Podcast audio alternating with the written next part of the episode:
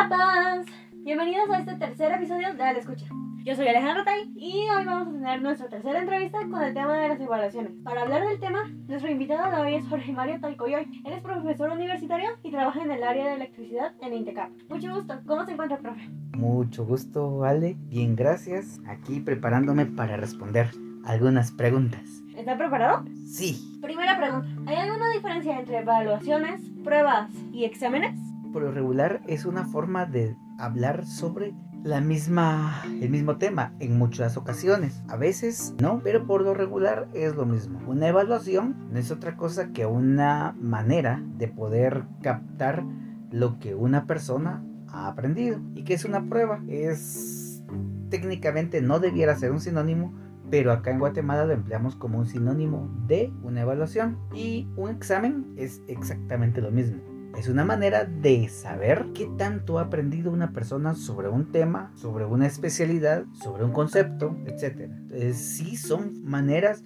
son palabras que nosotros empleamos como sinónimos de la manera de averiguar qué conoce o qué tanto conoce y qué tanto le hace falta conocer a una persona sobre un tema en particular. Muy bien. ¿Cuál es el objetivo en el caso de las evaluaciones diagnósticas? Una evaluación diagnóstica, su objetivo es conocer el, perdón por la redundancia, es conocer el conocimiento que la persona tiene sobre un tema en particular o, podríamos decir, es la manera en la cual adquirimos los profesores información sobre a qué grado es el nivel de conocimiento que la persona tiene sobre un tema. Y eso nos permite diseñar una estrategia de aprendizaje para llevar a la persona de ese nivel hacia el nivel que requerimos para poder conocer un tema, temas o alguna situación en particular que necesitemos que él conozca. Muy bien.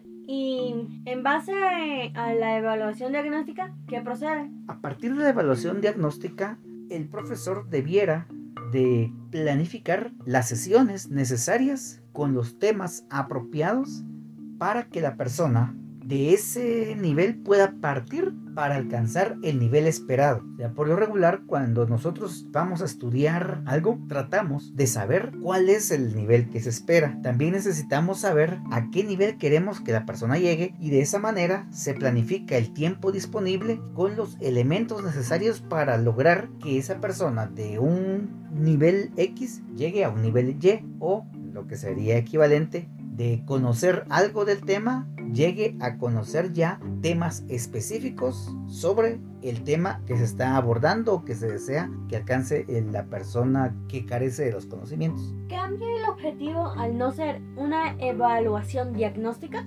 Sí, cambia. Y eso es bastante importante. Por lo regular tenemos nosotros tres tipos de evaluaciones. La primera la diagnóstica, de ahí una de conocimientos adquiridos y por último la sumativa. La evaluación diagnóstica, como les digo, nos da el punto de partida para diseñar nuestro programa. Las evaluaciones de conocimientos son progresivas y nos permiten ir recabando en qué grado se ha obtenido el avance de esa persona.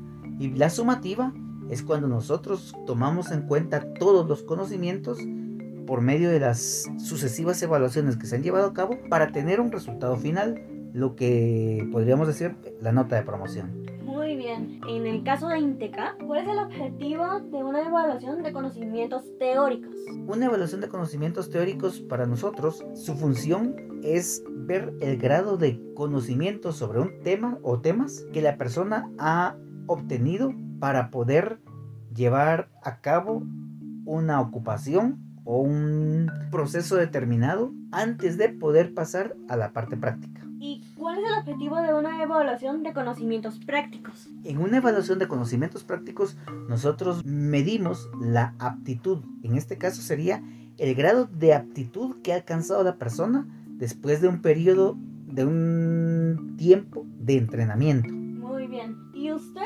¿Y usted, siendo profesor, en esta época de pandemia, qué piensa sobre las evaluaciones a distancia? Las evaluaciones a distancia nos permiten a nosotros conocer cuánto ha podido comprender la persona o nuestro aprendiz sobre cierto tema, cierta área o ciertos conocimientos necesarios para desarrollar su ocupación. A sus alumnos les cuesta más ahorita que en pandemia, que no puede tener un seguimiento más estricto, por así decirlo? Creo que teniendo la visión de Intecap y teniendo la visión universitaria, hay diferencias en cuanto a lo que eh, la persona desea. Por lo regular, trabajando como Intecap, la persona que se inscribe a un curso es porque tiene el interés de llegar a desarrollar esa ocupación. Es decir, que esa ocupación le va a proveer un medio de sustento.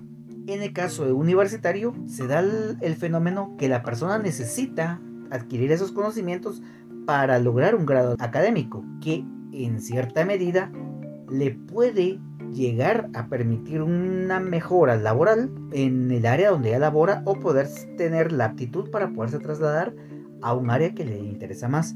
Los enfoques son diferentes, por lo tanto, en muchas ocasiones se percibe, o es mi percepción particular, el que una persona esté mucho más interesada en aprender a ganarse su sustento que en adquirir un grado académico. Esa diferencia es bastante notoria.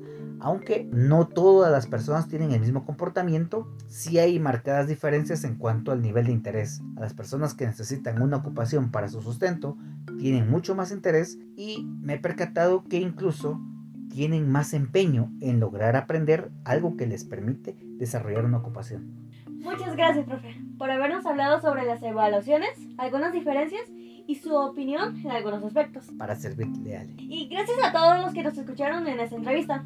Yo soy Alejandro Tai y nos escuchamos en el siguiente episodio de A la Escucha. ¡Adiós!